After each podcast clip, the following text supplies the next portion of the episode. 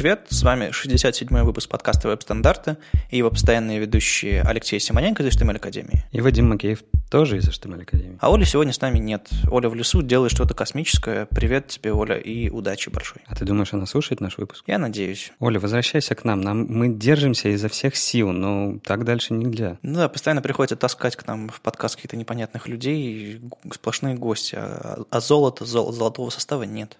На этой неделе опубликовали пару видео с Урал.js, с Питер.js, так что смотрите, чего происходит, и завидуйте, если у вас в городе ничего такого нет. А нам завидовать не нужно, у нас много чего в Питере происходит, и ближайший CSS, Питер CSS, метап номер 13 пройдет 17 мая. Это будет последний в сезоне, пройдет в офисе в Райка. Мы анонсировали, открыли регистрацию и рассказали про первого докладчика Вадика Матвеева, который спрашивает, надоела ли вам анимация, и расскажет, зачем вообще использовать анимацию с, точки зрения дизайна, с точки зрения интерфейсов э, в UX, зачем, как помогать пользователям, а не просто делать все плавным. В июне Питер CSS метапа не будет, 16 а июня мы проведем Питер CSS Conf. Мы обещали, грозились Э, анонсировать э, докладчика нового, и вот анонсировали докладчицу Хуэй Цзиньчень, расскажет про китайскую типографику, и в общем-то, мы немножко рассказали в новостях Питер Conf про то, кто она и чего. Она писала эти огромные руководства для CodeDrops, по гридам, там еще почему-то. Блог интересно ведет, так что вот приедет, приедет сама живая, настоящая. Это довольно интересно. И под конец недели мы анонсировали еще Илью Бирмана, который расскажет про то, как делать э, декларативный API то есть не просто делать, инициализировать ваши библиотеки с сложными всякими JSON-объектами, а сделать так, чтобы это все было удобно использовать, и оно просто работало, когда у вас уже готовая разметка. Ну, в общем, э, Илья об этом давно пишет, он все свои эм, проекты, эм, там всякие там э, кнопочки likely, плееры, жули и все остальные вещи делает именно вот с декларативным API, как та самая фото фоторама э, Поликарпова. И вот об этом он расскажет. Мы на самом деле думаем позвать в один из выпусков э, Илью Бирмана, чтобы немножко с ним обсудить, что же у него там с его опишечками происходит, почему для него декларативный стиль самый важный и так далее.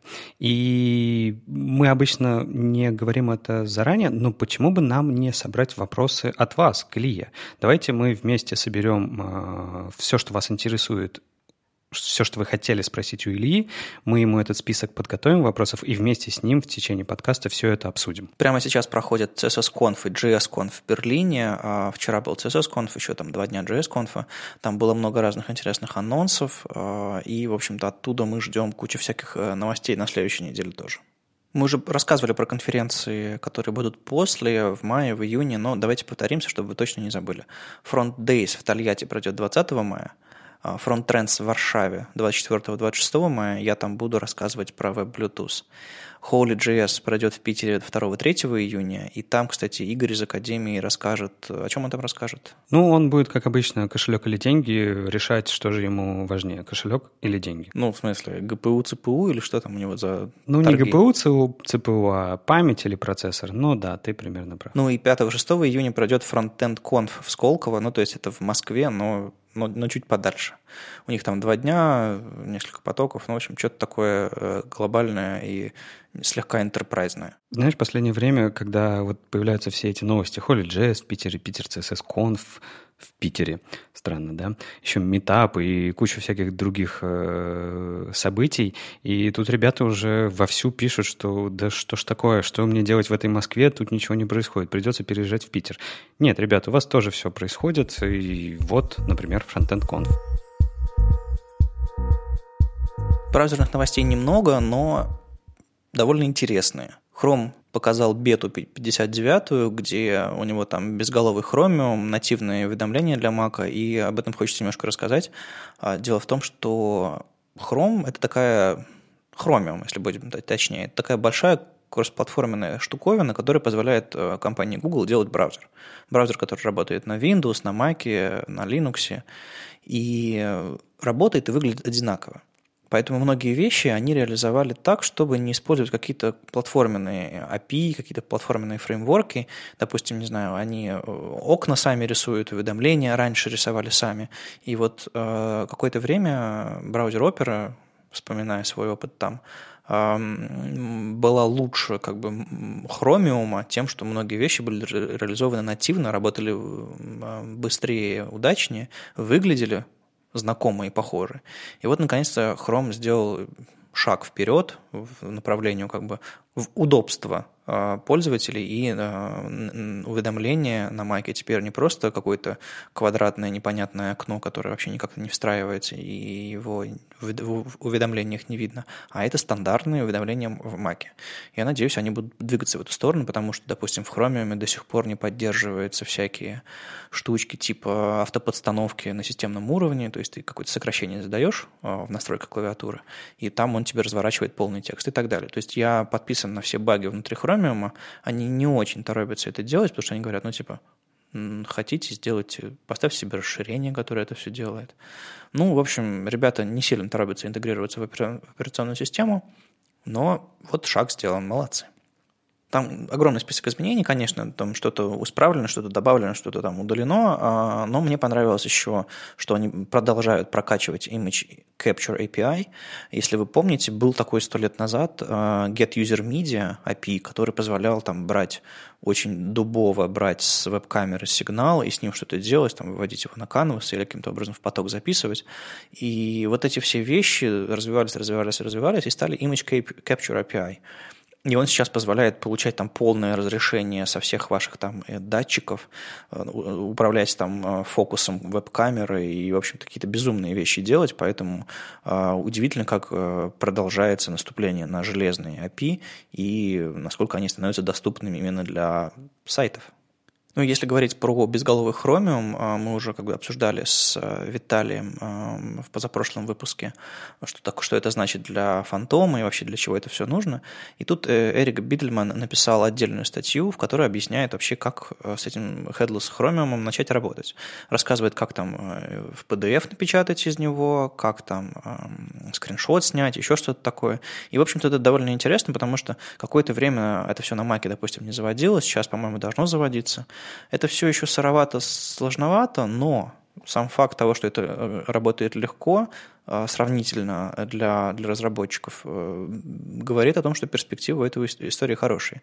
Я, допустим, собираюсь посидеть и написать в документацию к шоверу, как э, его презентации на шовере можно напечатать с помощью хрома. Не просто вызов диалог печать, а из консоли как-нибудь удобно. Может быть, какой-нибудь скриптик покажу. Ну, то есть, интересные варианты применения. Ну и да, этот режим пока не работает в Windows, он в тестовом режиме работает в Linux и в Mac. Ну, мне кажется, что э, это, конечно, хорошая статья, как использовать эм, всякие разные штуки э, в headless режиме внутри уже.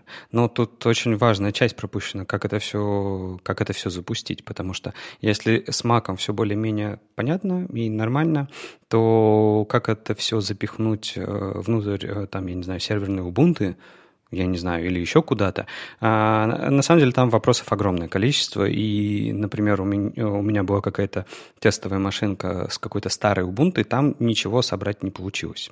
И, ну, то есть там постоянно какие-то проблемы, проблемы, проблемы. Ты, разумеется, как это всегда бывает, потихонечку с ними справляешься, но как-то как их слишком много, и хочется какой-то а, нормальной, просто, простого процесса установки. На самом деле не обязательно процесса установки, просто какая-то статья, где было четко четко по шагам написано, что нужно сделать, чтобы это завести, ну, не знаю, на Ubuntu 16.04 или еще где-нибудь. Да ладно скромничать. Ты просто хочешь один бинарник, бросить его в user и оттуда запускать, правильно? Да нет, я готов его собрать, в этом нет никакой проблемы. То есть бинарник тоже было бы неплохо, но собрать тоже можно. Но там же главная проблема в том, что тебе все равно нужен настоящий хром даже на серверной части. Ты его, конечно, потом будешь запускать без головы, но установить-то тебе нужно все равно его полностью. И пока что, ну, как мне показалось, с этим, для меня с этим проблема. Они тут ему без головы хромиум дают, который может все, что и десктопное, а ему все мало, вот жалуются. Ну, он не может то, что мне нужно, давай начнем с этого.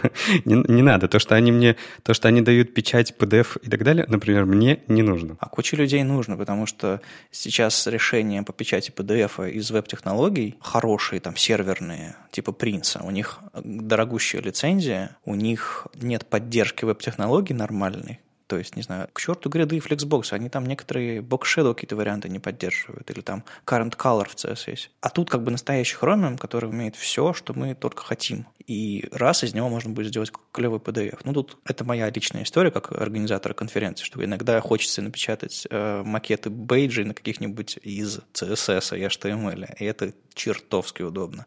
И вот Chromium, э, который поддерживает все это, вывод какой-нибудь там PDF, это, ну, мечта моя, предел мечтаний. Я понимаю, но мне, в свою очередь, нужно совсем другое. Мне нужно э, возможность запускать там настоящие сайты, скриншотить их, но это простой процесс. Но мне нужно еще и производить какие-то интеракции с этим сайтом. То есть, например, сказать э, этому замечательному хромиуму безголовому, что а вот сейчас я хочу навести на этот элемент и снять это состояние. Я пока не понимаю, как это возможно сделать. То есть, а, да, здорово, что там настоящий Chromium, но пока для тестирования оно не очень понятно, как использовать.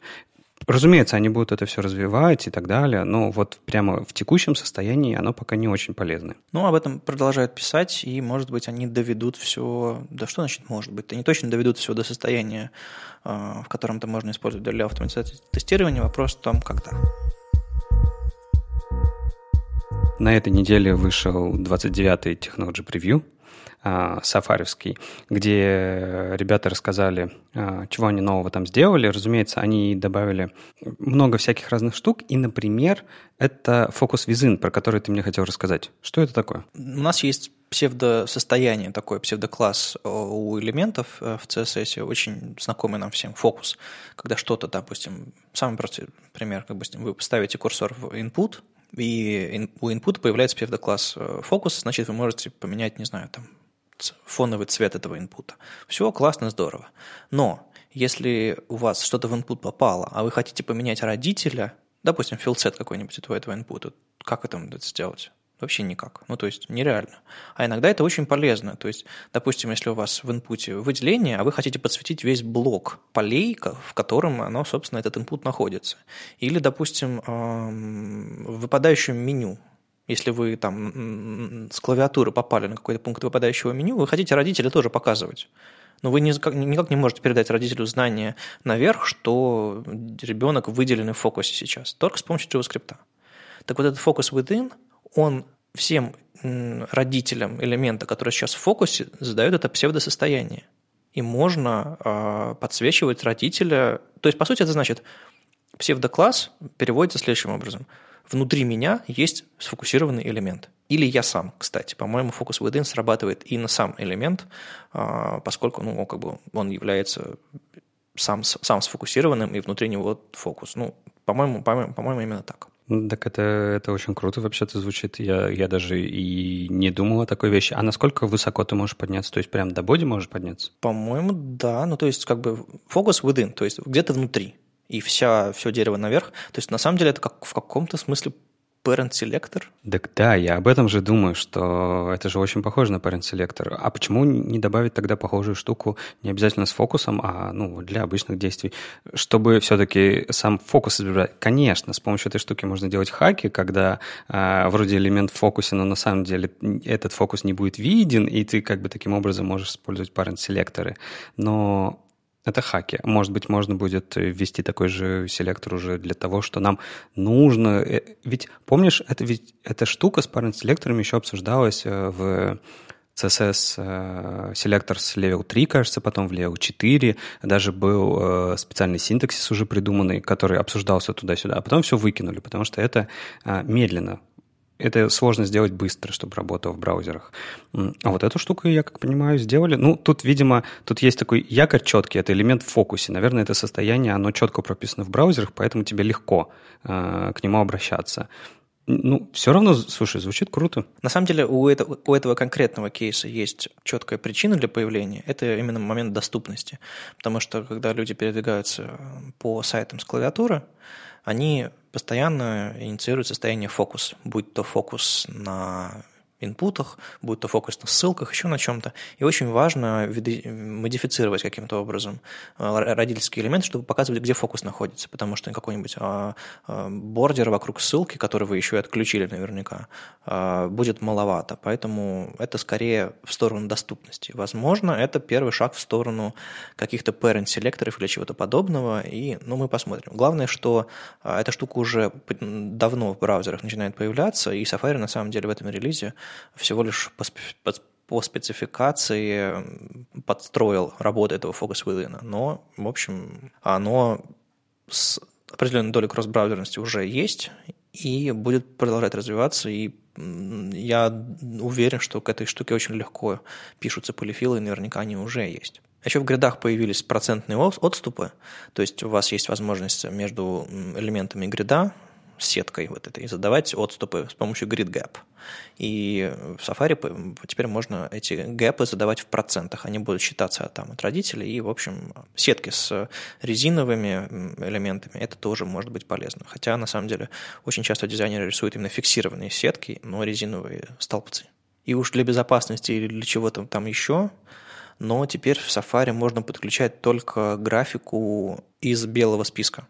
Дело в том, что раньше Safari э, любую картинку, любой файл, который вы подключите фоном, фоном или там вставите на, на страницу или каким-то образом попытаетесь загрузить, э, пыталась интерпретировать, пыталась, пыталась каким-то образом, образом распарсить. Теперь, как только, э, не знаю, там в, первом, в первых считанных байтах картинки нет маркера, что это там какой-нибудь PNG, JPG и так далее, длинный список, для кого-то слишком короткий, но, в принципе, довольно длинный. Safari перестает как бы рендерить и понимать, и не будет показывать ваши картинки. Наверное, это удобно, как я, как я уже сказал, для безопасности, то есть Safari не будет вгрызаться и тратить трафик и как бы потенциальные ресурсы а, на то, чтобы врубиться, что это за, файл, и пытаться его показать. С другой стороны, мы теперь точно знаем список э, график, э, который поддерживает Safari, и вот в этом changelog он есть. Да, знаешь, э, знаешь, как часто применяли эту штуку? На самом деле, большой вопрос, а, как, что насчет остальных браузеров? У них давно так или на самом деле это Safari первый так делает? Вот хороший вопрос, я не знаю. И учитывая, что есть тенденция Safari подбирать за, за хромом все хорошее, что они реализовали, может быть, в форме это уже есть. Потому что я знаю, что раньше использовали этот э, способ для того, чтобы вместо ты загружаешь картинку, якобы там, например, через image, а контент это не картинка, а JavaScript файл. И JavaScript файл исполняется все хорошо. И у него там свои особенности, свои проблемы. Не, ну эту историю я помню, как можно там э, подобным образом э, залезать в, в память, но, по-моему, они довольно старинные. Ну да, ну я просто не следил за тем, как это потихонечку убирали. Возможно, это все уже нельзя делать. Кстати, в одном из предыдущих э, релизов Safari Technology Preview они делали наоборот. У них была проблема, что если у файла нет расширения вообще никакого, если, ну, то есть, если вы отдаете MIME type по внутри там заголовкам сервера или так далее, по-моему, видео не работало, если у него не было четкого расширения, типа MP4 или там WebM. А, по-моему, Safari WebM не поддерживает. А, да. И в предыдущих версиях они э, перестали обращать внимание на расширение файла. А теперь, видимо, читают там первые там байты и решают, подходит, не подходит. То есть, ну, видимо, они явно поработали над этим направлением, и вот очередной шаг. Samsung сделал удивительную вещь. Они, как и Apple, а, как и вообще все компании, которые занимаются, прежде всего, аппаратным аппаратной истории, поскольку они производят устройства, там стиральные машины, телефоны, все эти истории. А на стиральных машинах браузеров, видимо, пока нет, поэтому они рассказывают про свои телефоны. Они недавно выпустили свой флагманский телефон S8, который... Который не взрывается, надеюсь? Я так надеялся избежать этой дурацкой шутки, но ладно. Нет, не взрывается. Так вот, у него, помимо всякой там ерунды, которой его напичкали, а, он умеет с помощью специального дока становиться компьютером. Таким компьютером, который, ну, похож на Chrome Pixel, Pixel, э, когда-то Ubuntu занималась чем-то подобным, Ubuntu Phone, они обещали нам подключать его к десктопу и так далее. Длинная-длинная история. Samsung сделала это коммерческой полноценной моделью, которая как бы продается в магазинах, можно купить и подключить. А в чем суть? Вы берете док, подключаете телефон, у него появляются выходы на HDMI, на USB, на Ethernet и еще что-то такое. То есть у вас десктоп. И что вы видите на экране своего э, монитора? Нет, не мобильный интерфейс. Они, специ... они а, обнаруживают, что телефон в этом так называемом DeX режиме, desktop, я не знаю, а, и меняют интерфейс а, своего андроида, который запущен на этом S8. Там появляется док, по-моему, слева. Там появляются иконки какие-то на десктопе. Там меняют свой вид программы, которые запущены. А, скорее всего, это лучше всего поддерживается именно для встроенных программ самсунговских. И в частности, вот, собственно, Ада Эдвардс рассказала на медиуме про то, как они меняют вид своего браузера, который запущен в таком режиме, в таком DeX режиме. Браузер становится поразительно похож на Edge, как он выглядит на Windows 10. У него такие серенькие, полутоненькие всякие контуры и вкладочки. И он ресайзится к вашему этому компьютеру в телефоне. Можно подключить мышку, клавиатуру, и получается, что у вас только что был в руках Android, а стал десктоп и вы можете кликать мышкой по экрану, по, по сайтам. Вы можете э, использовать клавиатуру, и touch а вообще никакого нет. Но сайты, которые э, заточены на определение user agent а, все еще вам будут отдавать всякую ерунду. И э, Ада рассказала, как они с этим борются. Они э, в этом режиме DeX э, меняют user agent, а, и начинают очередные прятки, потому что многие э, определяют, типа, если есть слово Samsung, значит это телефон и так далее, и так далее. Вот это вся ерунда, которой мы наелись э, в опере, Внутри компании это постоянно была борьба, типа user agent мы постоянно меняли, э, приходилось нам версии даже неправильно указывать браузера, чтобы это все было нормально. В общем, ад. И вот с этим адом столкнулась ада, Э, Ада Эдвардс и рассказывает, как Samsung вообще с этим справляется. Что интересно, Samsung Internet на, на Android поддерживает еще прогрессивное веб-приложение. То есть сейчас у нас PWA, так называемые, становятся десктопными приложениями таким образом. И их можно ресайзить. И если вы сделали настоящее прогрессивное веб-приложение, которое не просто вы отдаете ему мобильную версию по специальной версии, по специальному домену или там параметру, которое типа растягивается до, до, до диспропорционального бесполезного приложения, а если у вас нормальное адаптивное прогрессивное приложение, его можно использовать как десктопное приложение вот в этом DEX-режиме. То есть на самом деле сейчас происходит какой-то очередной виток взрыва устоев разработческих, потому что, ну, типа, Android, мобилка, конечно, тач, а тут раз – мышка, а тут раз огромные десктопные приложения на весь экран большого, большого, большого монитора, в котором можно показывать огромный, очень удобный, классный интерфейс. Я представляю себе какой-нибудь сайт нормальный, адаптивный, который засовывается в такое прогрессивное приложение и позволяет, не знаю, нормальный офис организовать, какой-нибудь Google или Яндекс какой-нибудь там офис себе запустит. Это все можно будет нормально использовать. И вот в этом как раз с одной стороны лежит будущее телефонов, десктопов и всего остального, что у нас не будет отдельного ноутбука, у нас не будет отдельного там телефона, у нас будет, видимо, одно устройство, которое будет менять периферию. Но это все понятно, это мы оставим для других подкастов, которые с железками работают. Для нас важно, что мобильный телефон – это не значит тач, потому что как бы Microsoft демонстрирует нам регулярно, что как бы на ноутбуке мог, может быть тач-интерфейс. А десктоп не значит мышка, и вот это вот все нам нужно осознать, чтобы мы могли делать реально удобные интерфейсы. Я представляю, как если сейчас взять этот телефон, подключить к монитору, сколько, простите, говна мы увидим на сайтах, которые думают, что это мобильные. И, ну, вот с этим ничего не поделаешь. Только нужно менять вот то, что в головах разработчиков. На самом деле, я, пока ты рассказывал, смотрел э, демки, как это все работает, и я понимаю, мы не про железо и не про все такое, мы только про веб-технологии, но, блин, это же Android. А разве вот это вот все можно в Android? А, изменение размера окон, таскать их мышкой. Я просто не очень понимаю, разве это заложено в платформу, либо Samsung настолько ее переписали, что это стало возможным. А вообще Google-то это разрешает все делать? Ну, смотри, а, по-моему, еще в третьей версии Android, которая как бы вышла только на планшетах, это было сто лет назад, появился такой момент, как планшетные версии Android. И тогда можно, тогда появились какие-то первые фреймворки внутри, а, вернее, первые API внутри Android, которые позволяли делать не просто телефонную какую-то маленькую штуковину, а разворачивать на целый экран.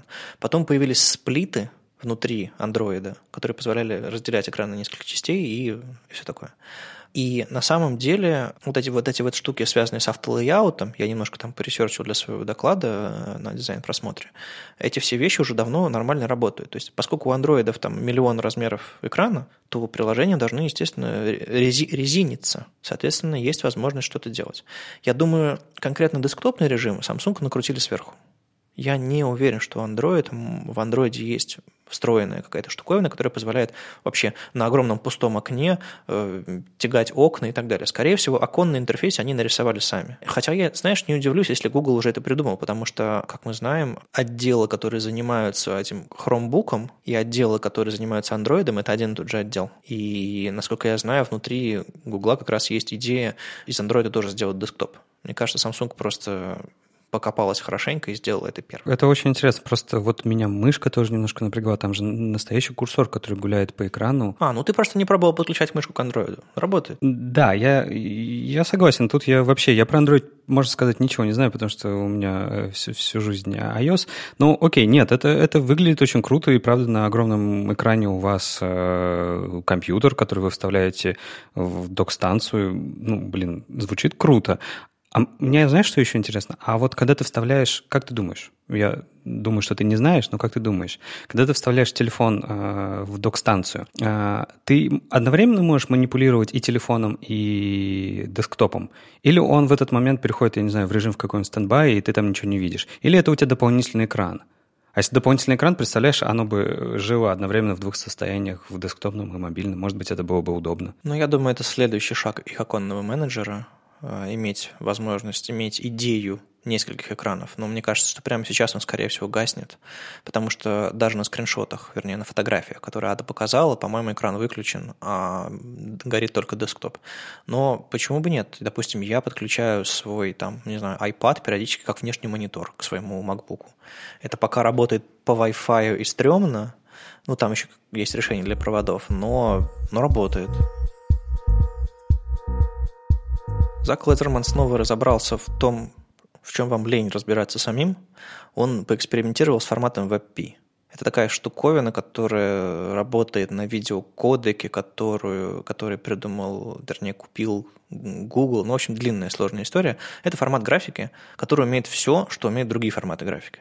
То есть анимацию, полупрозрачность, э, сжатие с потерями, сжатие без потерь и все, все, все, всю историю. Как бы вообще все. Главный тезис, который демонстрирует Зак, что если вы сейчас отдаете хрому какой-нибудь PNG условный, PNG 24 какой-нибудь, знаете, такой с миллионами цветов, вы делаете что-то очень-очень плохое для пользователей. Потому что им нужно меньше, проще и э, на самом деле всякие будь то серверные решения, будь то элемент Picture, они позволяют прям экономить трафик дичайше. Откуда все это началось? Э, Зак решил э, свои презентации выкладывать к себе на сайт. Он экспортирует, экспортирует все слайды специальной штуковиной э, в обычные скриншоты своих слайдов. По-моему, абсолютно дурацкое решение, прости, Зак, потому что на слайдах есть ссылки интерактивные, скорее всего, какие-то штуковины, их импортировать в экспортировать в, в плоские PNG, но это все равно, что убивать э, все до бессмысленности. Но не суть. Видимо, он хотел сделать просто галерейку со слайдами. И, допустим, в его случае PNG весит, там, не знаю, 18 метров из одной презентации. Это очень много. Это дичайше много для веба. Э, после того, как он, не знаю, проходится обычным Image Optimum по всему этому, который там пробует разные там сжималки PNG, получается 12 метров. Все равно чур- чур- чудовищно много. А после того, как, э, там, не знаю, в JPEG все сохраняет, получается, э, ну, получается там еще меньше. Ну, круто, здорово. Но как только он все это пробует с WebP, получается всего полтора мегабайта. То есть там 90 с чем-то процентов э, он в итоге получает экономию. Это дичайше много, и это очень-очень полезно для ваших пользователей. Учитывая, что к таким условным WebP-JPEG вы можете приделать альфа-маску, приделать анимацию, еще что-нибудь такое, но это получается, получается совершенно крутейшая вещь. Ну, кроме того, что он пытается убедить всех нас, что, что, что WebP это хорошо, он еще из полезного демонстрирует в то, что э, это все можно делать очень удобно с помощью скриптов и ImageMagick, и в частности там отдельных, отдельных пакетов WebP-шных. И скрипты очень полезны именно для массовой переконвертации. Появились тут же какие-то э, комментарии в соцсетях у нас, когда мы эту новость запостили, что типа, а вот знаете, WebP, он очень неустойчив к пересжатию. Качество будет резко падать, потому что ну, вот он не предназначен. Мне кажется, что WebP как формат хранения графики – это плохой формат. Это хороший формат для экспорта графики, финального состояния. Это как, не знаю, э, разрабатывать в сжатом JavaScript. Ну, никто же не будет. Это как бы конечный формат. Поэтому как бы говорить про пересжатие VP, ну, как бы я бы не стал, потому что это все выходной формат, это сжатый формат, это оптимизированный формат. А хранить графику нужно, не знаю, ну, не в TIFF, но каком-нибудь, каком-нибудь там PNG без сжатия и все, типа того. Э, на этом он не заканчивает, он говорит, что на самом деле еще много чего можно было сделать.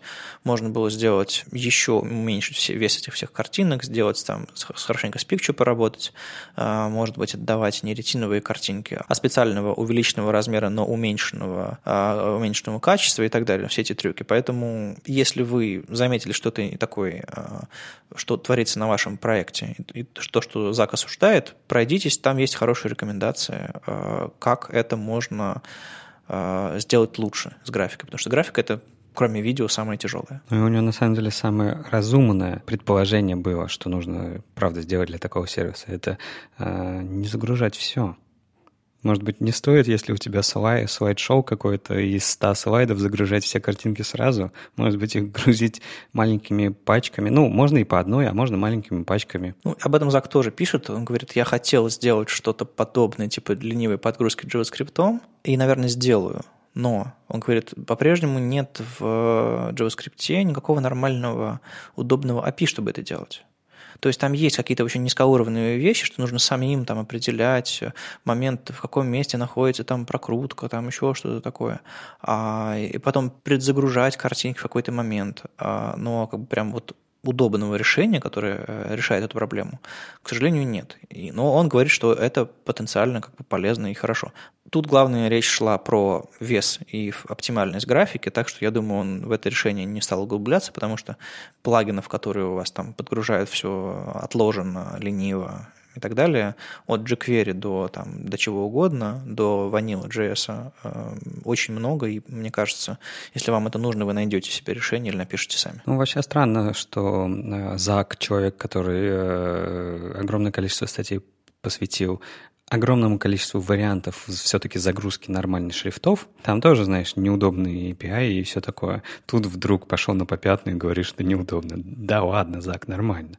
А, но это ладно. Но я знаю, что я статью прочитал и в очередной раз подумал, что... На самом деле не в очередной раз, а в первый раз подумал, что а может быть и правда всю графику в VP еще делать, потому что, ну, из Chrome и правда огромное количество людей заходит, в том числе на сайт Академии, и мы, мы уже давно делаем, э, отдаем ретину только тем, у кого есть ретина, а всем остальным отдаем обычные картинки. Ну, потому что это, это простейше сделать, вам даже не нужен никакой tag picture, это тот же image, просто с атрибутом src set. Все. А тут, э, ну, окей, у вас чуть-чуть снипет картинок разрастется, там будет picture, в котором будет две картинки, одна в WebP в двух форматах, и другая, там, я не знаю, в JPEG или PNG в двух форматах. Окей. Но если она и правда так сжимает, то есть из 18 мегабайт делает тебе сколько там, 1,4 или 1,5, это же, это же очень круто. И если при этом качество не пропадает, мне кажется, нужно будет посмотреть на наши процессы билда и, может быть, встроить туда WebP. Ну что, Вадим, Давай разберемся, сокращенные свойства или нет? Леша не устает подшучивать, но да, мы тут запустили, э, выпустили второй эпизод э, HTML-шортов, в котором я рассказываю, как вставлять картинки там, через, через background image сокращенное или через сокращенное свойство. И, в общем-то, мы продолжим выпускать наше шоу. Огромное количество вопросов поступило, и люди задают очень-очень-очень э, разные вопросы. Вот там, как использовать Overflow до, типа, чем отличается Adobe от Adobe XD, и как бы, или, или вообще как мне организовать э, процессы в моей, там, в моей компании, студии разработки, то есть дичайшие разные вопросы. Но, скорее всего, мы будем говорить больше именно про фронтенд, будем говорить больше на среднем уровне и на уровне для новичков, потому что, ну, профессионалы знают, где еще искать информацию. У новичков слож, сложновато с этим. Ну и плюс у нас э, есть очень большие объемы людей, которые проходят все наши там базовые интенсивы, э, им нужно отвечать на вопросы. И я думаю, это пригождается не только нашей публике. Так вот, ответ на вопрос. Ну, вы сами, конечно, посмотрите подробности, но лучше писать развернутые свойства, потому что это удобно читать, не вызывая конфликтов, и удобнее понимать свойства, которые вы не знаете. А подробно смотрите сами. Я на самом деле посмотрел шорты, и у меня была лекция про по JavaScript. Я там ее, как обычно, обновляю, обновляю, обновляю, проверяю, чтобы все было актуальным и так далее перед самой лекцией. И смотрю, у меня там э, был маленький кусочек о том, как можно делать всякую разную анимацию с помощью JavaScript, ну, в этот момент, простейшую анимацию, но в этот момент я, конечно же, вспоминаю, что с помощью JavaScript не обязательно делать анимацию, потому что у нас есть CSS-анимация, и там, как пример, был, там, я не знаю, выезжающая форма сверху или еще что-то такое. И у меня там раньше было всегда написано то самое твое нелюбимое свойство animation, у которого было название анимации и время работы анимации. Я подумал, Хм, не, ну раз Вадим говорит, что несокращенная запись э, более понятна, почему бы нет? Взял, поменял animation на animation name, animation duration, и окей, это, по крайней мере, и правда в целях обучения гораздо понятнее, оно просто не вызывает вопросов. Не, ну ко мне, конечно же, пришли люди, которые сказали, ты что, дурак, запомнить не можешь синтаксис? Но мы оставим это без комментариев раз зашла небольшая речь про там всякие интенсивы и так далее. А, конечно же, речь не об этом, речь о том, что э, у нас на некоторых э, курсах используется Normalize, и мы помним, э, раньше мы рассказывали о том, что вышла шестая версия Normalize, где ребята решили убрать все личные предпочтения в оформлении тех или иных тегов по умолчанию, э, из Normalize решили это все выпилить. И тут мы смотрим, шестая версия вроде недавно вышла, а тут уже вышла седьмая версия. И что же вы думаете, они добавили? Они вернули несколько моментов, которые все-таки, наверное, личные предпочтения. Например, они вернули margin 0 для боди. Или они вернули э, шрифты по умолчанию для полей ввода. Или они вернули для филцета по умолчанию паддинги. И вот тут, я не знаю, когда я Вадиму рассказал это перед э, подкастом, он прям возмущался, типа, ну что такое, почему они пошли на попятную? Ведь все так хорошо шло. Ну, это правда. Получается, что ребята, видимо, испугались э, того глобального серьезного шага, на который они пошли, и отыграли все. Возможно, не знаю, в восьмой, в десятой, там, в четырнадцатой версии они снова откатят, но, видимо, более, более постепенно они это будут делать. Ну, смотрите, я объясню. Эм, я всегда был большим фанатом ресета именно как э, сброса всего, чтобы во всех браузерах все было по нулям, и неважно было, какой вы тег используете, ul или div. Соответственно, вам все равно. Для вас это вызывает одинаковую сложность, поэтому вы, вы выберете элемент, который правильнее для этого. Потому что сейчас некоторые разработчики думают, типа, б, этому улу еще лист стайл нужно сбрасывать, возьму-ка я просто, не знаю, дивчик из. Мне кажется, это как бы тоже важно, по крайней мере, для новичков. В какой-то момент я понял, зачем люди используют Normalize, и согласился с этим. Но меня всегда очень не нравилось то, что многие вещи разработчики делают, не знаю, не, они делают не Normalize CSS, они делают Modernize CSS. То есть они такие, ну вот эти Times New Roman, как семейство шрифтов, оно, оно устарело. Давайте сделаем sans-serif какой-нибудь системный. И все классно сделаем, и все будет выглядеть современненько. Но это их точка зрения. У нас просто есть какие-то дефолты в вебе, которые, ну вот исторически так сложились. И менять их просто потому, что они вам не нравятся, это вот тот, тот самый opinionated, с помощью которых они помечают все эти вот кусочки своего нормалайза, которые, они честно признаются, ну да, что они имеют вкусовщину какую-то в основании. И эту вкусовщину они сначала отпилили, а потом запилили обратно, и это все очень странным, мне кажется. Мне было бы очень-очень приятно, если бы когда-нибудь Normalize стал тем, чем он является именно вот как намерение, как, как проект, а, который они стартовали когда-то. Они хотят нормализации, чтобы во всех браузерах элементы HTML а, по умолчанию вели себя одинаково выглядели одинаково, и э, не было всякой ерунды, которая мешает разработчикам э, их, их оформлять.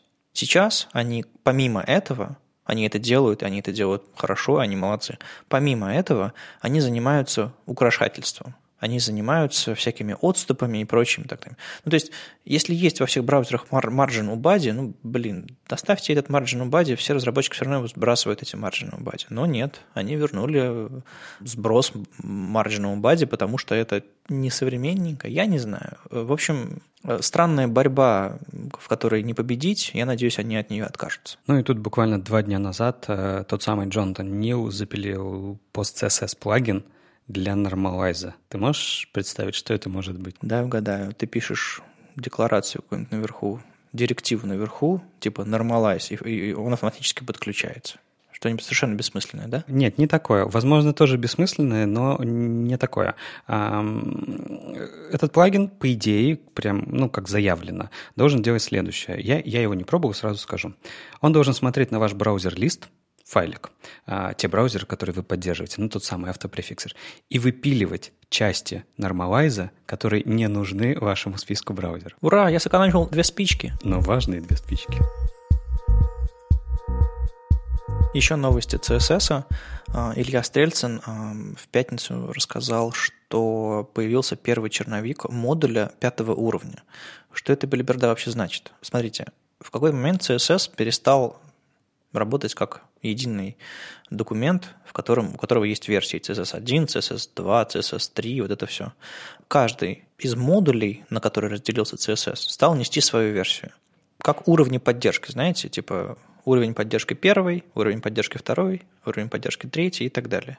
А, и браузеры, соответственно, могут для каждого модуля выбирать уровень поддержки, ну, точнее, внедрять новые, новые, новые. А, если, допустим, вы находитесь на четвертом уровне поддержки, значит, вы поддерживаете третий, второй и первый. Ну, вот такая вот история. Так вот, у медиа-выражений, media-queries, а, появился уровень поддержки пятый. То есть рабочий черновик, вернее, редакторский черновик, вышедший 5 мая, в котором а, развиваются идеи медиа-выражений и появляются новые возможности. Допустим, в медиа-выражениях можно проверять, доступны ли скрипты, причем проверять не когда, не так же, как, э, не так же не гибко, как это умеет NoScript делать, а гораздо более, более, более гибко. То есть можно по-новому подходить к обратной совместимости, когда у вас там есть JavaScript, нет JavaScript, а вам не нужно использовать JavaScript для этого. Это может, сможет сам CSS, когда браузер это внедряет, конечно.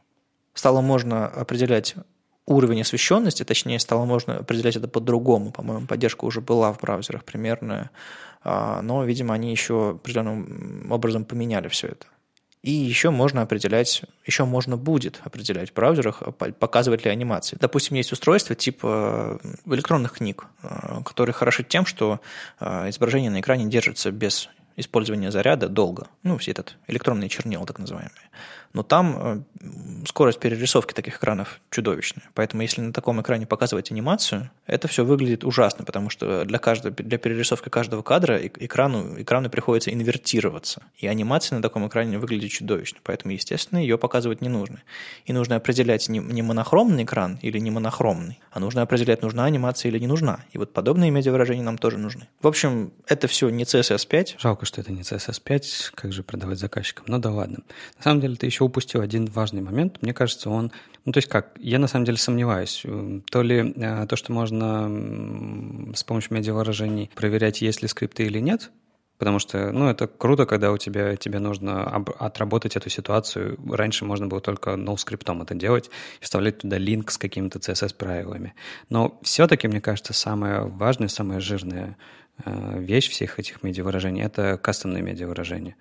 Это как с кастомными свойствами, ровно то же самое из SAS и леса пришло в CSS. Кастом медиа вы можете задать э, свое собственное какое-то медиа выражение, внутри которого определить правила, по которым они должны срабатывать. То есть сделать такой алиас, а потом его использовать во всем вашем коде. Это достаточно удобно, и это, например, та фича, про которую часто говорят, там, ну, круто, что она есть в препроцессорах, и ха-ха, у вас ее нету в CSS. Теперь она будет. И еще кое-что, что позволит делать это, эти алиасы для медиавыражений, использовать внутри переменные. Дело в том, что сейчас в медиавыражении нельзя прокинуть CSS-переменные, кастомные свойства, а в алиасы прокинуть можно будет. Видимо, браузеры не решились это внедрить а, на этом уровне, но реализуют это на пятом уровне медиавыражения. Ну и как обычно, в отличие от препроцессоров, эта штука будет доступна из JavaScript. То есть вы можете внутри JavaScript задавать или менять э, созданные вами заранее кастомные медиа-выражения, например, менять, что они значат с помощью JavaScript. И от этого, ну вы представьте, от этого у вас весь интерфейс будет напрочь перестраиваться. Это, это, если так подумать, это даже гораздо гибче штука, чем кастомные переменные. То есть с ней можно будет делать вообще какие-то безумные вещи. Вы могли заметить, что у нас тут не пятиминутка React, не радио.js и так далее. Ну, то есть мы меньше говорим про всякие single page и, про всякий э, современный такой, знаете, Node.js, JavaScript, хотя регулярно зовем людей и сами периодически какие-то новости в эту тему вкидываем. Но реальности избежать не получается, поэтому мы, конечно, за этим всем внимательно следим. И Гaius э, Кузинус на этой неделе э, вбросил, очень хорошо вбросил, и причем заголовок был такой, что, наверное, даже с желтизной, типа, хватит использовать CSS in JS для веб-разработки. Кардинально, мол, хватит, остановились, больше не будем. И в самом, в самом начале своей статьи он рассказывает историю, как вообще все это появилось, откуда взялись single page и и так далее. И что интересно в этой статье, что сам Gajus, он эм, не просто, знаете, какой-нибудь старовер, который до сих пор верстает в блокноте, использует CSS, HTML, а, не знаю, и на WordPress что-нибудь такое крутит. Эм, нет, он сам человек, который как бы применяет какие-нибудь там CSS-модули, пишет, пишет плагины, разрабатывает single page и, просто у него взгляд другой.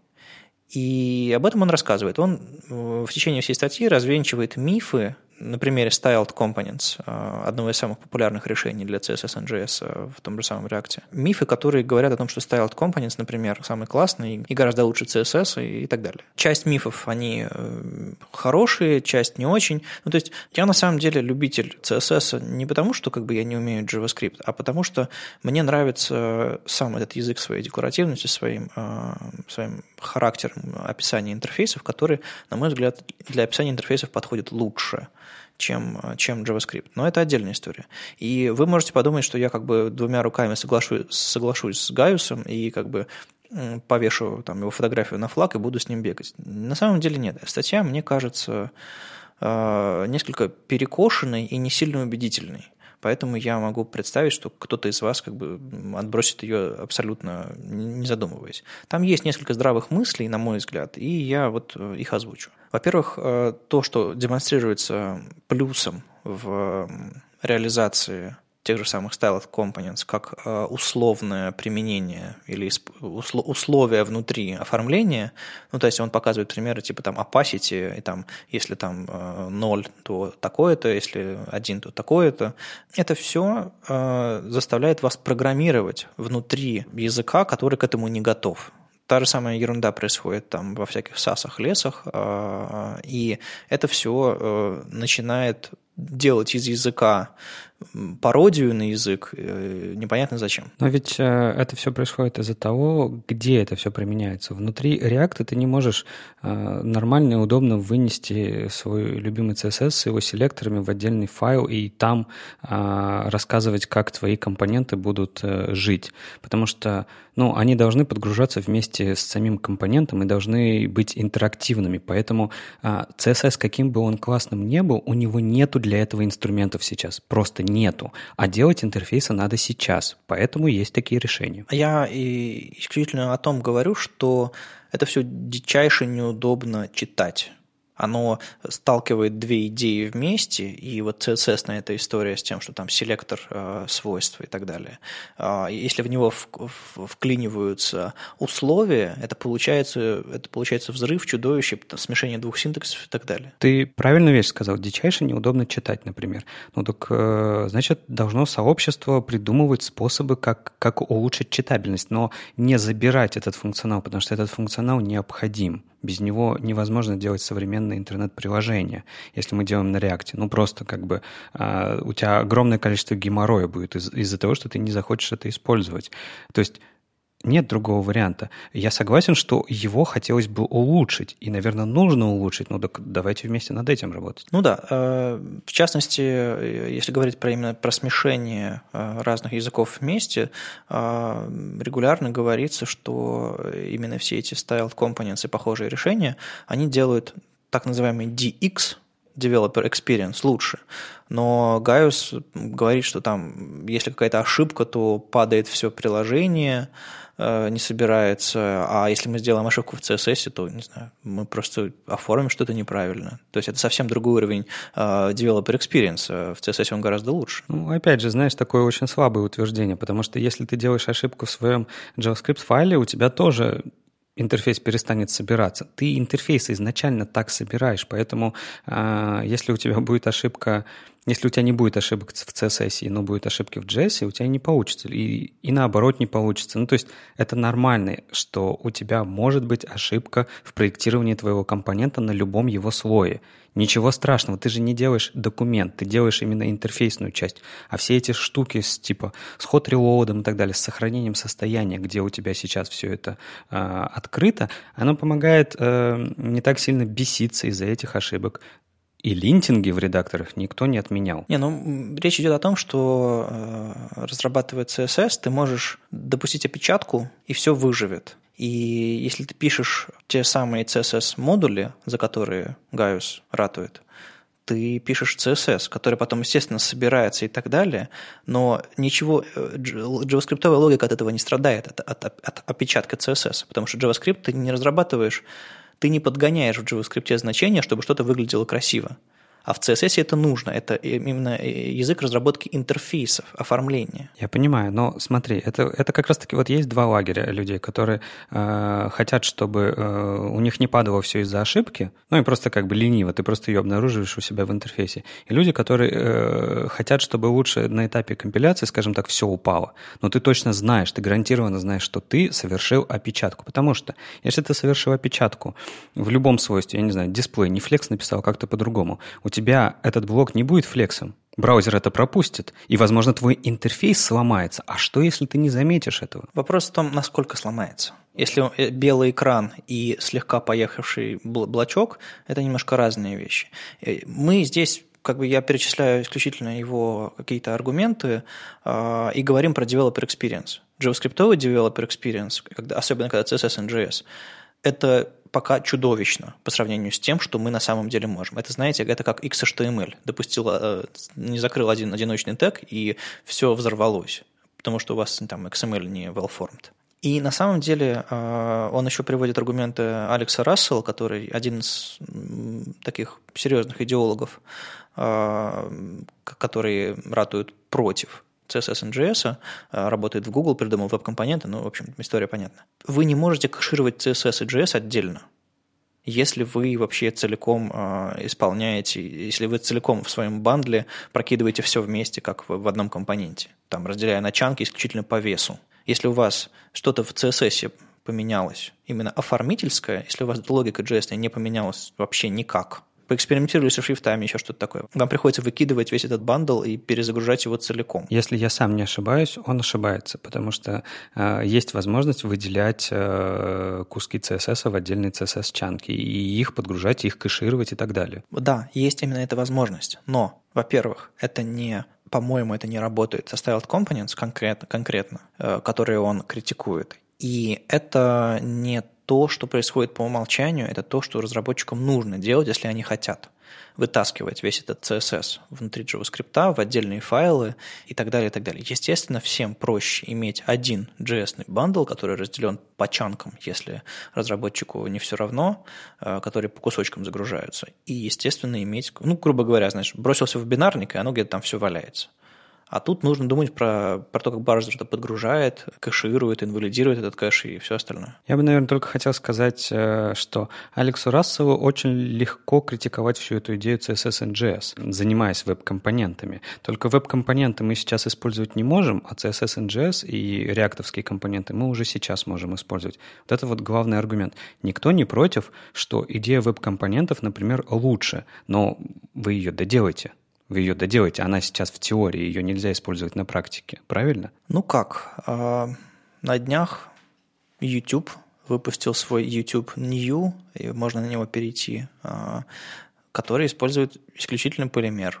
И это веб-компоненты, работающие браузеры, и это все готово. Если сервис размерами с YouTube, а вы, наверное, даже не представляете, каких он размеров, позволил себе переход на полимер, наверное, все в порядке. Ну, неизвестно, мы же не знаем, сколько они это делали, с какими они сложностями сталкивались, сколько это людей делали. Было бы неплохо, если бы они показали свой э, код, ну, из которого это все происходит. Это бы помогло сообществу гораздо больше, чем, э, например, вот такие статьи потому что оно бы просто показало, как можно делать э, интерфейсы на веб-компонентах, окей, даже с полифилами. Э, но как можно их сейчас делать?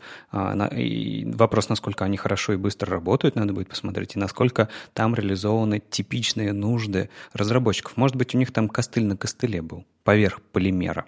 Мы же этого просто не знаем. Ну, я не говорю, что Алекс как бы нацепил себе на лоб наклейку полимера и бежит вперед, ломая стены. Он очень-очень четкие и часто язвительные комменты отдает в сторону разработчиков, которые думают исключительно про developer experience, они думают про user experience. И э, тот же самый Эдди Османи э, и другие ребята из, из этой же команды э, регулярно пишут статьи, как, допустим, и еще активно участвуют в open source, там, в веб-паке, еще в чем-то, чтобы разработчики думали не о том, как им красиво и удобно писать, а о том, чтобы там по умолчанию код разделялся на чанки, чтобы тот же самый React предупреждал разработчиков громко и четко, что, ребята, вы работаете в дебаг-моде, и у вас в 10 раз все медленнее получается, пожалуйста, выключите его, потому что очень много сайтов работает в дебаг-моуде на React э, и так далее. То есть э, ребята не просто говорят «все говно», ну, я второй раз, второй раз говорю за этот выпуск, извините, а, не все плохо кричат ребята, а говорят, мол, ребята, у вас вот в этом, в этом, в этом, в, в этих местах проблемы, исправьте их. А, иногда язвительно, иногда агрессивно, но чертовски полезно. И как раз об этом, э, об этом варианте э, был хороший твит одного из, одного из участников э, этого сообщества CSS Сунил Пая, мол, Алекс Рассел своим, своей критикой исключительно помогает развитию библиотек CSS типа пререндер сервер-сайт рендеринг, агрессивное разделение кода, мерите все, и, мол, спасибо тебе, Алекс Рассел. Всю эту цитату мы взяли из высказывания Андрея Конечникова, типа CSS в JS реально плохо для UX, но сначала один момент про то, что нашла Моника Динкулеску. Она посчитала, что применение CSS именно э, внутри JS, JS-скриптованными методами, типа style э, точка чего-то там, или, или там через CSS текст или через set property – или даже там через класс-лист, может быть до 380 раз медленнее в Safari, например, чем применение из реального CSS с помощью селекторов типа класс или ID. 380 раз. С одной стороны, звучит это типа как, мол, всегда обязательно выделяйте CSS в отдельный файл и используйте, генерируйте селекторы и применяйте на своих элементах, что, в принципе, звучит разумно. С другой стороны, э, вот с ней не согласился э, Андрей Конечников, и мы снова возвращаемся к этой статье, в которой он э, пытается рассказать, чем UX отличается от DX, то есть удобство пользователя от удобства разработчика. Один из главных его аргументов, что UX – это не про скорость, не про скорость загрузки. Очень часто, когда говорят о проблемах CSS и JS, речь заходит о именно проблемах со скоростью загрузки файлов, потому что получаются большие они, или там не оптимально применяются, о чем говорит Моника, или просто как бы разработчики неправильно используют идеи CSS и все остальное. Андрей говорит, что хороший UX – это удобно ли вашим сайтом пользоваться, правильно ли там э, расположены кнопочки, доступны ли интерфейсы, выглядят и так далее. И хорошего UX можно добиваться не только маленьким размером файлов, а еще тем, что вы регулярно его разрабатываете, обновляете и так далее. А для этого важен developer experience, чтобы можно было часто делать итерации и все остальное. Это, в принципе, хороший аргумент, типа чаще разрабатывать, чаще запуская в продакшн обновленные версии. Но мне кажется, Андрей переносит фокус с того, что да, мы медленные, зато мы, мы быстро разрабатываем. И это как бы, ну, не очень. Мне все-таки кажется, что, э, ну, я, по крайней мере, то, что начало статьи успел посмотреть, э, что все-таки э, он не говорит, что скорость, скорость загрузки – это не важно. Просто он правильно делает акцент, что UX – это не только скорость загрузки. Не отменяя того факта, что скорость загрузки тоже влияет на UX. По крайней мере, я себе вижу это именно так. Разумеется, скорость загрузки вашего сайта влияет на ощущение от вашего сайта, и это влияет на user experience. И, разумеется, этого совершенно недостаточно, потому что если ваш сайт загружается очень быстро, а потом там, то, что там загружается, просто отвратительно, это плохой user experience.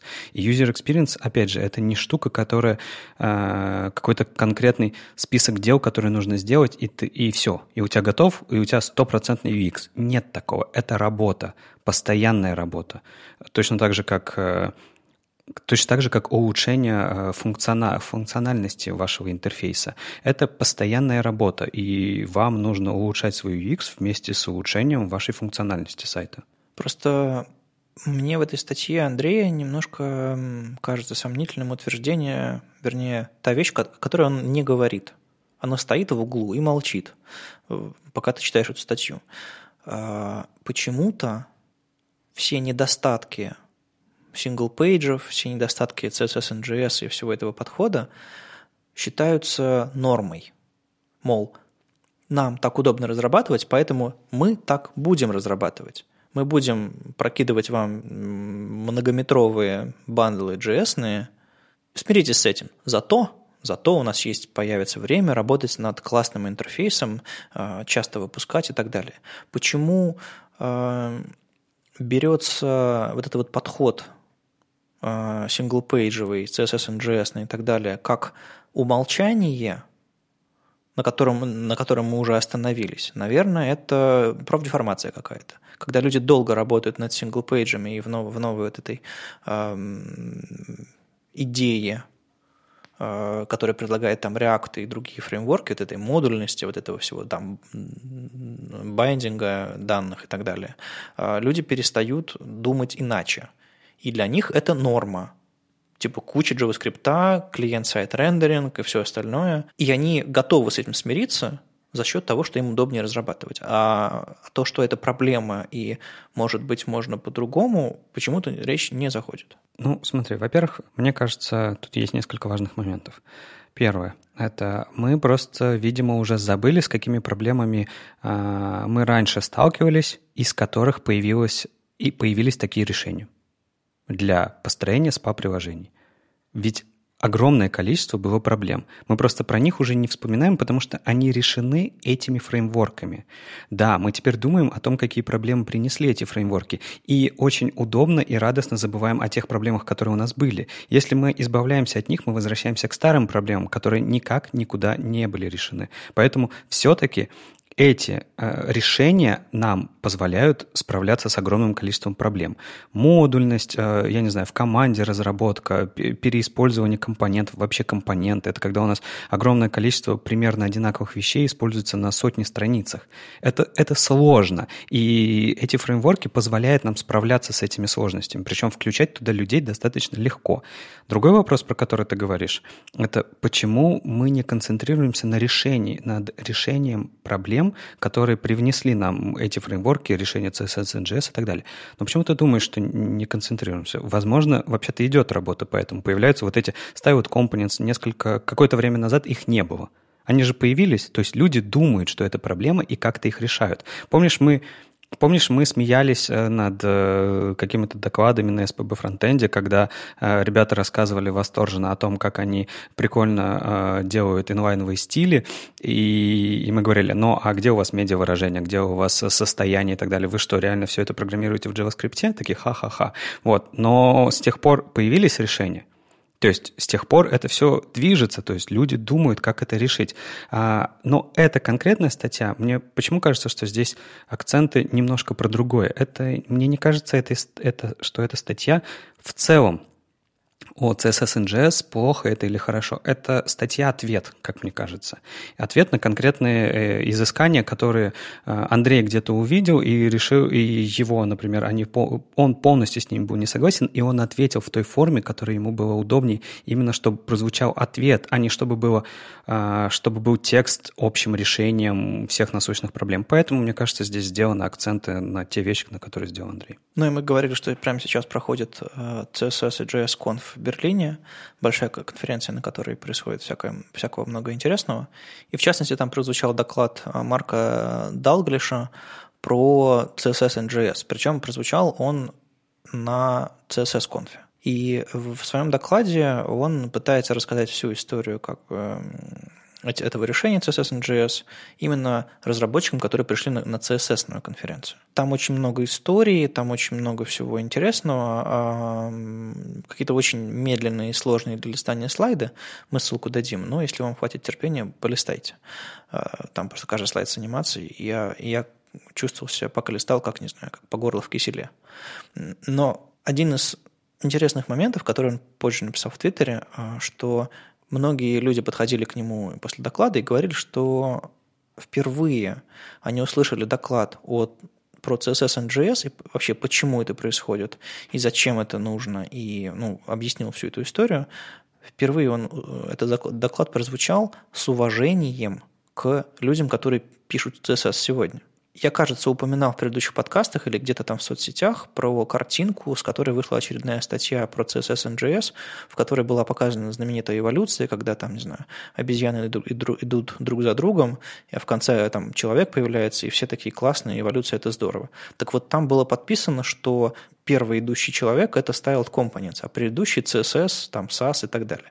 То есть, если вы не пишете на styled components, если вы не разрабатываете single-page application, значит, вы обезьяны и ничего не умеете. Это выглядело дичайше обидно, и подобные доклады это норма, на самом деле, когда речь идет на JavaScript конференциях про CSS NGS. Все говорят, CSS – это ужасно, это плохо, надо его выбросить и использовать только такие решения. Но поскольку эти люди мыслят в, в этой парадигме single-page, они забывают, что существует другой мир, существуют другие правила, другие подходы, и как бы CSS успешно используется как бы чаще и, и, и лучше, чем все эти 100-500 э, решений, решений CSS NGS. Так вот, говорить с уважением к людям, которые пишут на CSS сегодня, э, рассказывая про CSS NGS, это то, что сделал Марк и то, чему благодарна была его аудитория.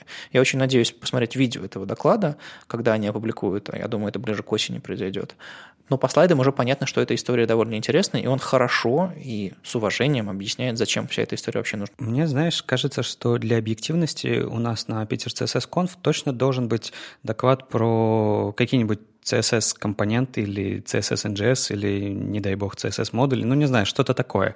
А, сделаем же что-то, мы же еще не всю программу опубликовали. Ну, на самом деле у нас было несколько заявок про CSS-NGS. А, у нас на 8 мест 53 или 54 заявки было. Ну, в общем, дофига. А, и это довольно сложный был выбор. И в частности, пока мы очень сильно работаем над тем, чтобы у нас в программе появился доклад про CSS. Э, мы расскажем вам, скорее всего, там, на следующей неделе или там, через парочку недель, а, получилось ли у нас, но мы очень хотим поговорить об этом. Ну и возвращаясь к Марку, мне кажется, что есть небольшое непонимание, когда вот это идет противостояние CSS NGS против CSS. Это ведь не противостояние про CSS.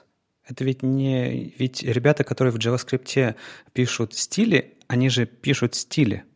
Для них тоже важно, что выходит в CSS, для них тоже важно появление флекса, или, я не знаю, каких-то других вещей, гридов. Они ведь это просто компонуют внутрь они это запихивают внутрь своих компонентов, потому что им так удобно держать это, использовать, э, переиспользовать и так далее. То есть это вопрос обертки, а не CSS в целом. Да, там я знаю, что люди не любят декоративный стиль CSS, э, но мы его не изменим. Даже с помощью э, CSS NGS и других штук мы не изменим его декоративность. Ну, она такая и останется. Ну, посмотрите на Styled Components, вы там также это записываете.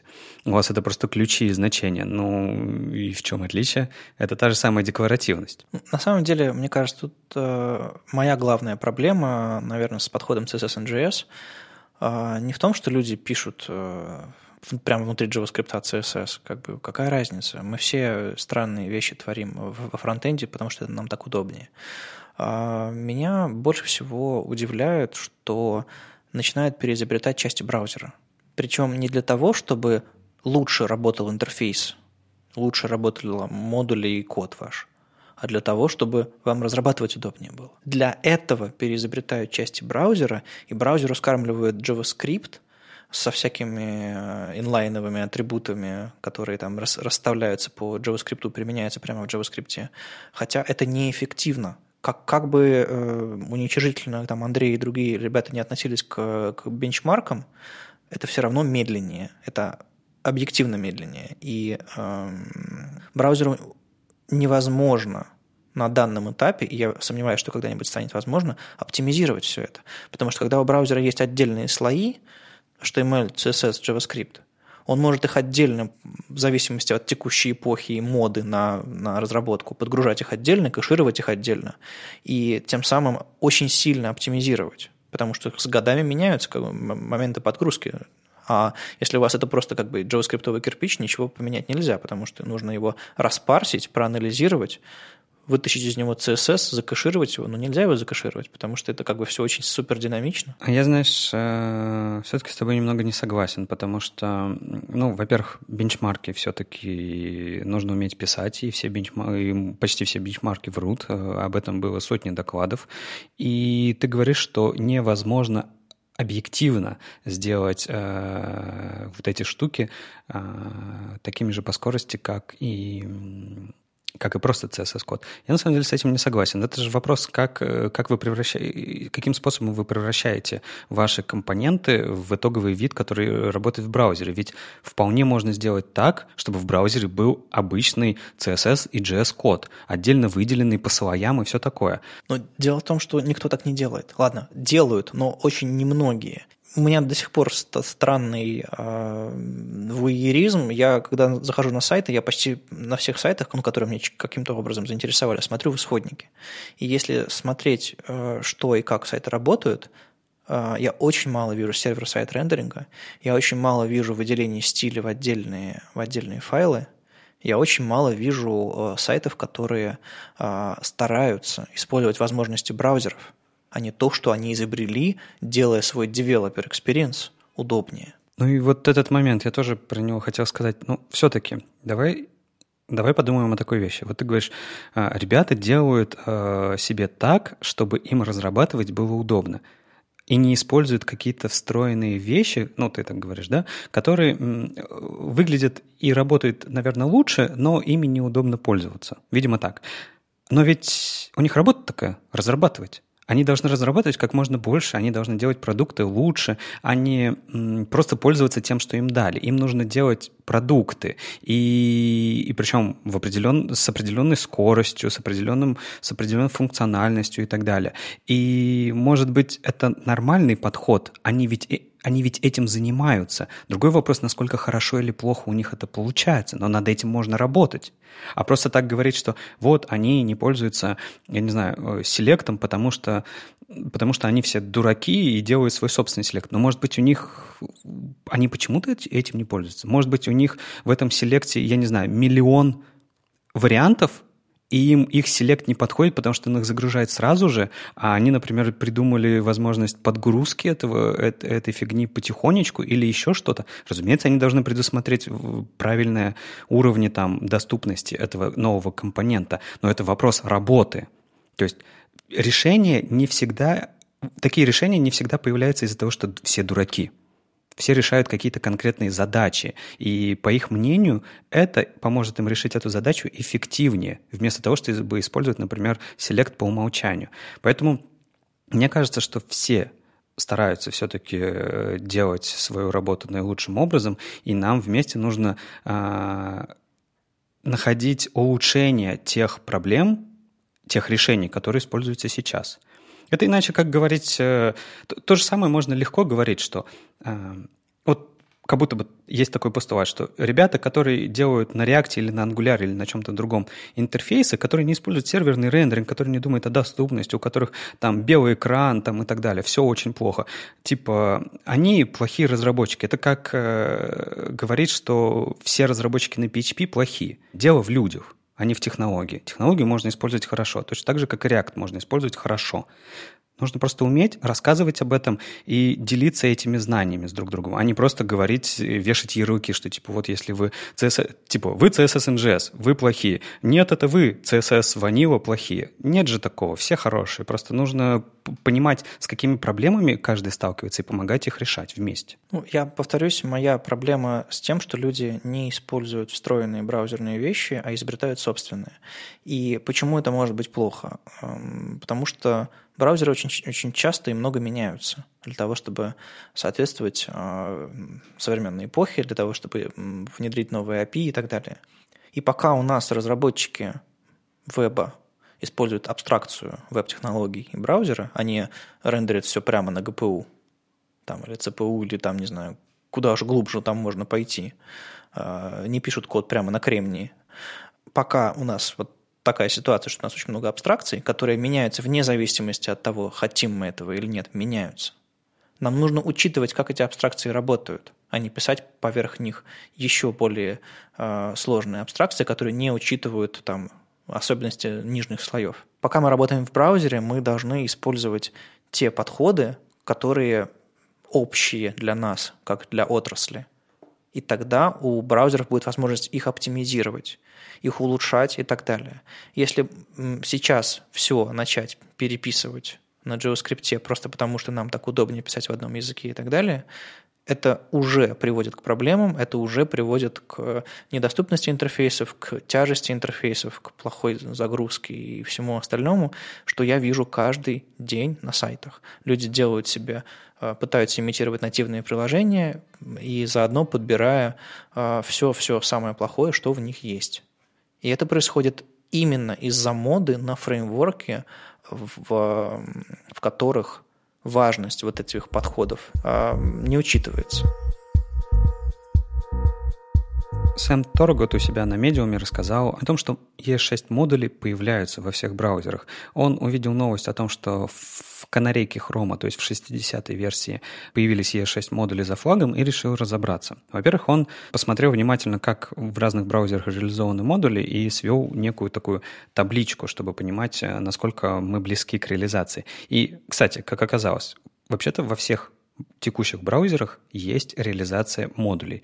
А, в Safari в 10.1 они включены по умолчанию, а в Firefox, в Edge и в Chrome они включены за флагами. То есть у нас сейчас есть реализация E6 модулей во всех браузерах. Это, это очень круто. Это, это гораздо круче, чем async и await. А, но при этом сама реализация, она не везде стопроцентная. Там есть э, много уровней. Например, у Сергея Господарца был специальный тест, поддерживается ли в вашем э, браузере ES-модули. Если зайти туда из Safari 10.1, он вам скажет «не поддерживается». И это на самом деле не совсем верно, просто не поддерживается одна из фич. По-моему, это как раз э, атрибут noModule у тега script. Она не поддерживается еще в Safari. И мне кажется, что проверка из-за этого немножко неправильный результат говорит. А так э, вы уже можете играться, и Сэм как раз-таки тоже попробовал поиграться и посмотреть, как можно внедрять уже код на модулях в текущий какой-то продакшн код.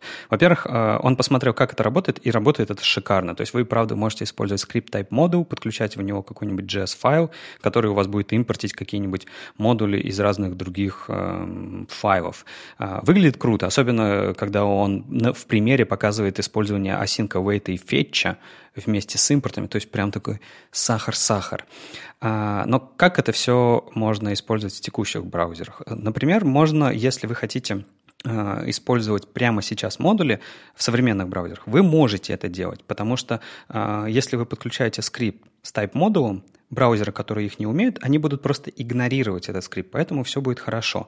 При этом э, браузеры, которые умеют использовать э, новые модули, они умеют использовать атрибут noModule у скрипт-тега. Таким образом, вы можете делать fallback, потому что вы можете э, в этом скрипте с атрибутом noModule использовать э, какой-нибудь э, fallback скрипт, который вы собрали каким-нибудь, я не знаю, веб-паком, или, как предлагает Сэм, это делать можно с помощью роллапа, который э, не делает никакого транспорта транспайлинга единственное, что он делает, это он э, все эти импорты и экспорты сворачивает в один файл и предоставляет вам его. При этом там остаются async, await, то есть там остается ES6 код, то есть все хорошо. И Почему получается такой fallback? Потому что э, те браузеры, которые не умеют модули, они на скрипт, скрипт type module пропустят, а скрипт nomodule, они не будут знать, что это атрибут, но они его просто опустят и загрузят этот файл, им все, им все хорошо. А те браузеры, которые умеют модули, они знают про атрибут nomodule и не будут загружать э, файл, который загружается оттуда. Ну, то есть таким образом у нас получается файлбэк. Ну и, и, разумеется, он предлагает, если вы хотите совсем откатывать это, использовать какой-нибудь Babel для того, чтобы транспайлить это еще и в ES5. Но это не обязательно, это, это то зависит от поддержки браузеров у вас в вашем проекте. И Джейк Арчибальд тоже покопался в модулях. Ну, понятно почему, потому что появилась реализация в Chrome. У меня, как обычно, арчибальдовский сайт не открывается а, в нормальных в нормальных интернетах и приходится использовать VPN. Ну, так ты просто не читай всякую, всякую рабочую ерунду из дома. На работу приходи для этого. Ну, да, видимо. В общем, э, Джек тоже порадовался, что во всех текущих браузерах есть реализация модулей. Это, это правда круто.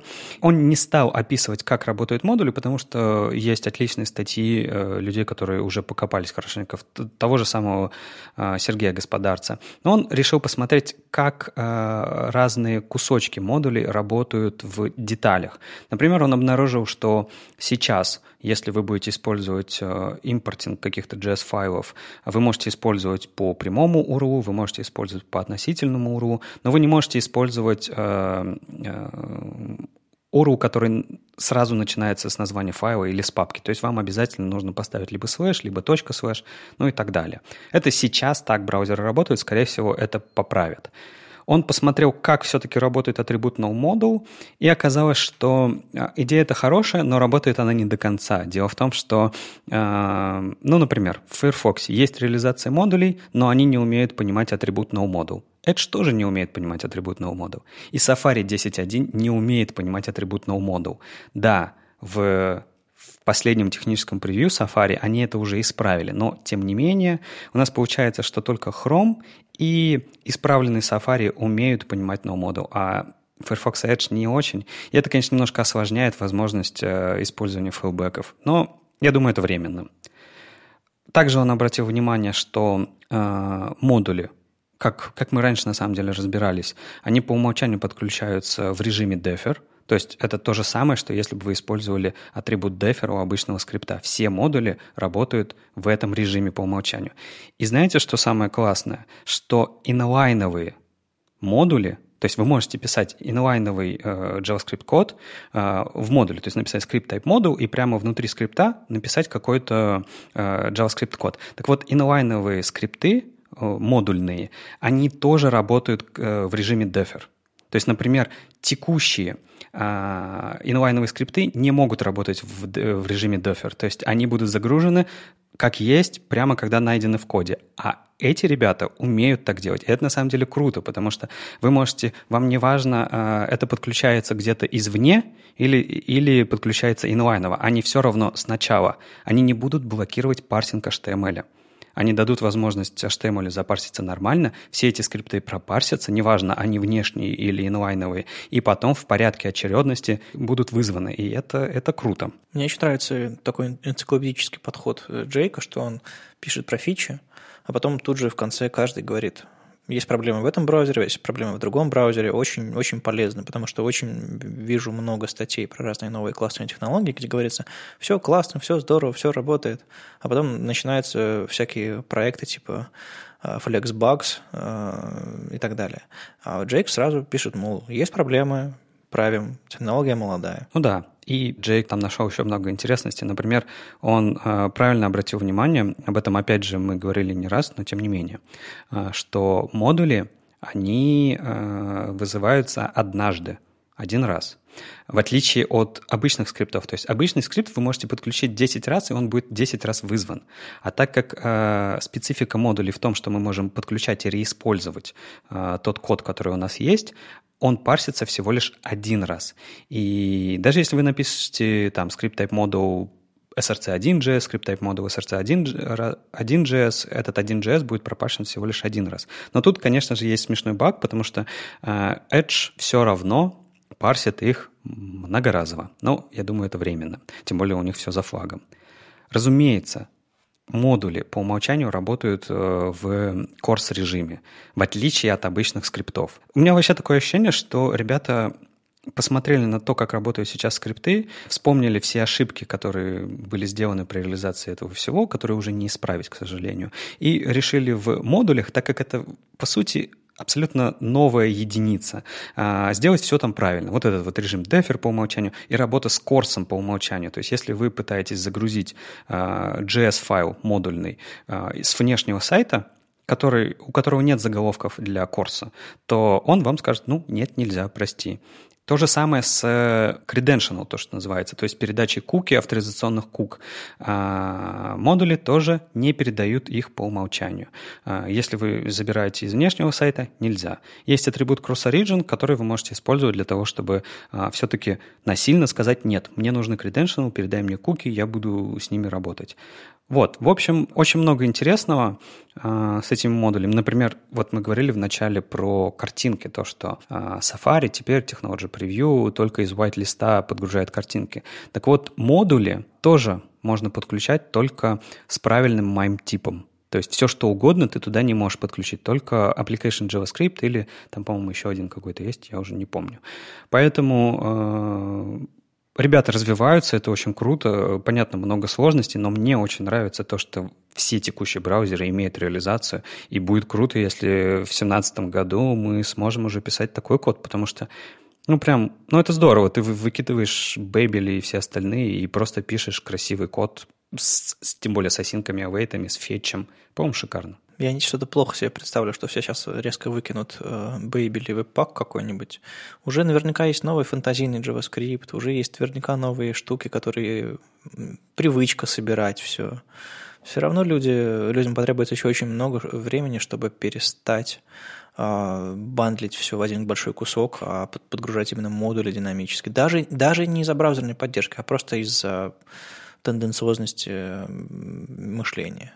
Ну, почему? Если, если, конечно, говорить про всякие большие фреймворки, там, понятно, и это надо все еще переработать. А если говорить про какие-нибудь веб-компоненты, в принципе, в них эта история встраивается очень хорошо. Ну, вот да, всем ребятам, у которых большой кусок JavaScript, зачем это модули? Наверное, им придется встраивать ее как-то специально, чтобы она работала в процессе сборки и как-то с, с, сложным образом подключалась. То есть эта штука, конечно, больше направлена на, на язык, на взаимодействие, на подгрузку в браузерах и так далее, но вот так вот бесшовно, чтобы всем стало хорошо, нужно еще, во-первых, самим врубиться, что времена пришли другие, а во-вторых, еще и чтобы фреймворки это все начали использовать. Они могут сказать, а нам наша система подгрузки нравится больше. Зачем использовать браузерную? И снова эта история. Ну, посмотрим. Мне, мне в любом случае хочется попробовать поиграться с этим, потому что мне, например, нравится вся эта идея.